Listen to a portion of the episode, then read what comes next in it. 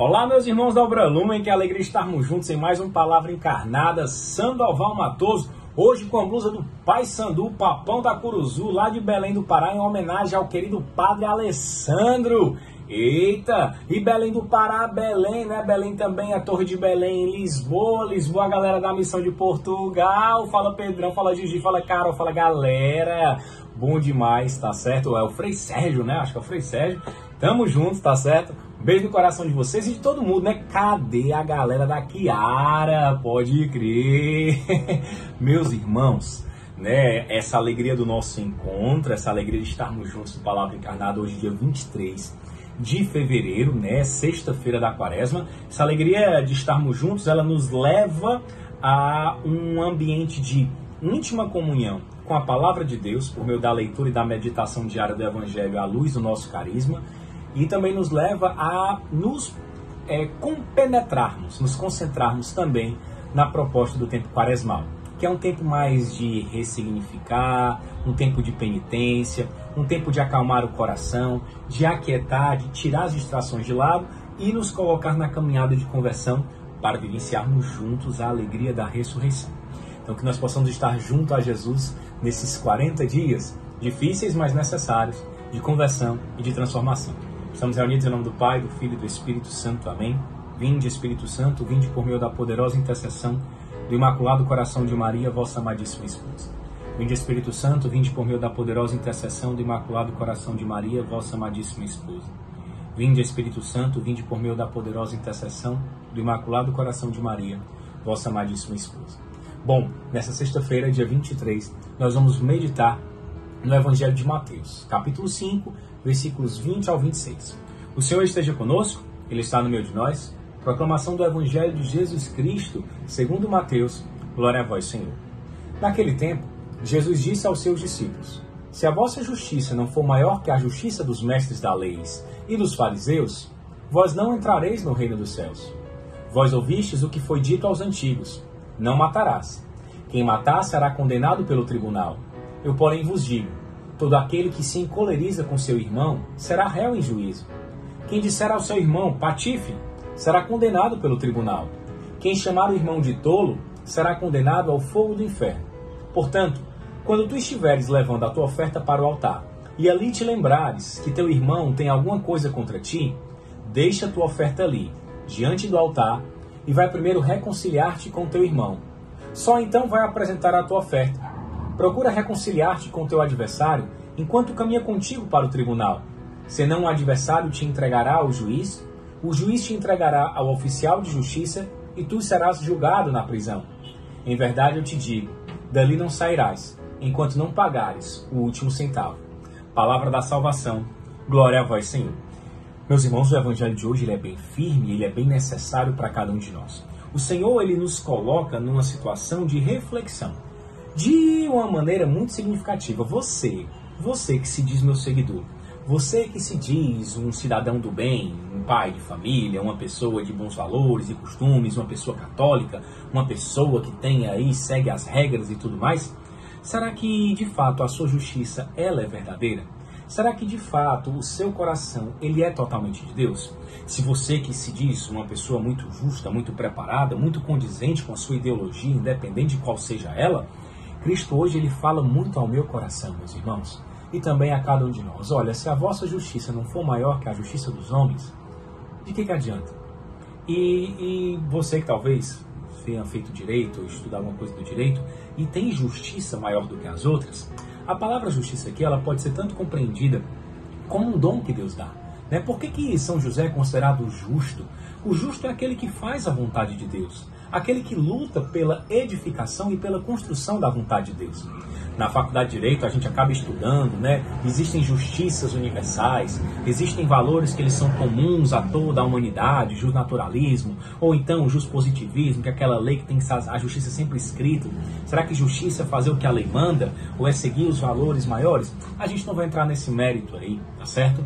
Mas o Senhor nos pede para nos é, nos depararmos com esse questionamento. Será que a minha justiça, será que o meu senso de amor ao próximo, será que o meu senso de vivência do evangelho, será que o meu senso de vivência do carisma, ele tem sido maior do que aquilo que a humanidade faz? Meus irmãos, nós somos chamados a sermos diferentes. Não porque somos melhores, mas porque o Senhor quis assim por misericórdia para a minha salvação e para a sua. Nós somos consagrados pelo batismo e o coração consagrado é aquele coração que tornou-se sagrado, que ele é apartado do mundo, que ele deve ser diferente porque o mundo não nos sacia. O mundo, com a, as suas opções por si só, ele não nos preenche. Nós somos muito maiores do que esse mundo e nós somos criados para coisas muito maiores do que esse mundo. Claro, estamos inseridos nele e devemos transformá-lo pela força do amor e pela graça do nosso carisma, como suplicamos em cada Pai Nosso. Mas com a certeza de que o fim não é aqui, de que a terra não é um fim em si mesmo, de que existe algo muito maior. E é por isso que Cristo hoje vem nos lembrar desse evangelho. Se a nossa justiça for igual a desse padrão dos homens, o que, que adianta? O que, que vai adiantar? Nem precisa ter essa balela aí de ser consagrado, filho da luz, ser cristão, católico. Que é isso? Isso é igual de todo mundo. Mas Jesus não nos criou para isso, porque tanto que ele fala: se a nossa justiça não for maior que a justiça dos mestres da lei e dos fariseus, nós não vamos nem entrar no reino dos céus. Ela tem que ser maior, ela não pode nem ser igual. Ela não pode nem ser igual. Você está entendendo? Isso é uma coisa muito forte. Olha, vocês ouviram o que foi dito: não matarás. Mas ó, todo mundo que se coleriza com seu irmão está matando o irmão. Isso é muito forte. Toda vida aquele que xinga o seu irmão, patife, tolo, fala mal, palavras de mal dizer, vai ser condenado ao fogo do inferno. Será que eu e você temos matado esse Cristo em nós, dentro do nosso coração? Será que eu e você temos matado o Cristo no irmão? O Cristo abandonado que está por aí e nós ajudamos o mundo a matar matar a esperança nele, matar a possibilidade de vida nova? Será que eu e você, pelas nossas omissões, também temos matado o carisma, temos apagado essa chama? Né? Seja por essa violência, seja pela nossa omissão, seja pela nossa ira. Quantas vezes dá vontade de falar mal e dos outros, dos irmãos, da comunidade, da igreja, e aquilo no início gera um prazer, uma satisfação e depois gera em nós uma prisão? Olha que coisa interessante. Jesus ele vai falar: quando você estiver indo fazer a tua oferta, quando você estiver indo rezar o seu texto, indo para a sua missa, indo para a sua adoração, indo para o seu ministério, e lembrar que você precisa se reconciliar com o irmão, deixa ali e vai se reconciliar primeiro. Olha a essência das coisas. Será que nós temos buscado esse movimento de reconciliação em nós? Depois que você se reconciliar, aí volta para o teu ritual. Porque o que importa mesmo é acolher o irmão, é viver essa transformação, essa comunhão, essa unidade. Procura reconciliar-se com o teu adversário. Se você está errado, vai até ele. E é engraçado isso, porque a primeira, no primeiro exemplo, Jesus fala quando nós sofremos a, a, a violência, né? Então, olha, se você está indo lá e, tem, e, é preciso você se reconciliar com alguém, vai lá e se reconcilia. Vai lá e pede perdão, ou vai lá e ofereça o perdão, certo? Isso é ressurreição, isso é vida nova. Não só pedir o perdão ao irmão, mas também dar o perdão ao irmão. Quando eu dou perdão ao irmão, ali naquele momento, o Padre Fábio vai nos lembrar algo muito bonito, né? Ele diz que não tem nada mais que nos aproxima do Cristo crucificado do que no momento em que a gente ama alguém. E ofertar o perdão é um gesto profundo de amor. O Padre Léo, ele falava muito isso, principalmente lá em Betânia, já que a comunidade dele acolhia muitos irmãos em situação de rua, muitos irmãos na ideia de dependência química, e ele falava que perdoar é dar mais uma chance é confiar novamente. E é difícil perdoar.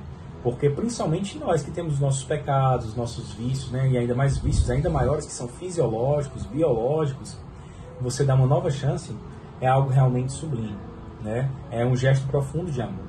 E é isso que Cristo faz comigo e contigo, em cada confissão, em cada oportunidade, em cada dia. Ele sempre está lá para oferecer o perdão. Então o Senhor Jesus, ele nesse evangelho, ele traz essas duas hipóteses, tanto de eu pedir perdão e me reconciliar com o irmão porque eu estou errado. E vai ser muito pior se eu for para o oficial de justiça. Né? Ele dá um exemplo bem claro. Se nas leis dos homens eu não me reconciliar, eu vou me prejudicar, imagine na lei de Deus, não é? Imagine na lei de Deus. Então, nós somos convidados a, a vivenciar essa experiência de amor, essa experiência de liberdade Deixar que o carisma, que essa luz, mostre em nós aquilo que é necessário ser transformado. E nos impulsione a viver algo maior, como J Quest vai dizer, né? Quero um amor maior, um amor maior que eu. Um amor maior que esse mundo, um amor maior do que essa justiça, uma justiça maior que aquela que revela o que o meu coração mais procura, o que o meu coração mais anseia. Meu coração anseia, anseia por te ver, tudo em mim deseja deseja receber o teu Espírito. Quero ser renovado no teu amor.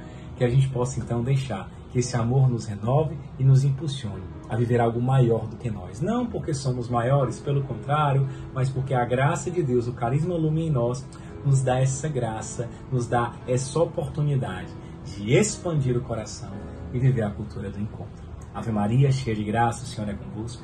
Bendita sois vós entre as mulheres e bendito é o fruto do vosso ventre, Jesus.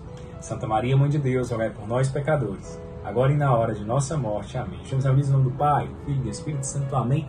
O amor é nossa meta, Cristo é nossa luz. Tamo junto. Uma santa quaresma.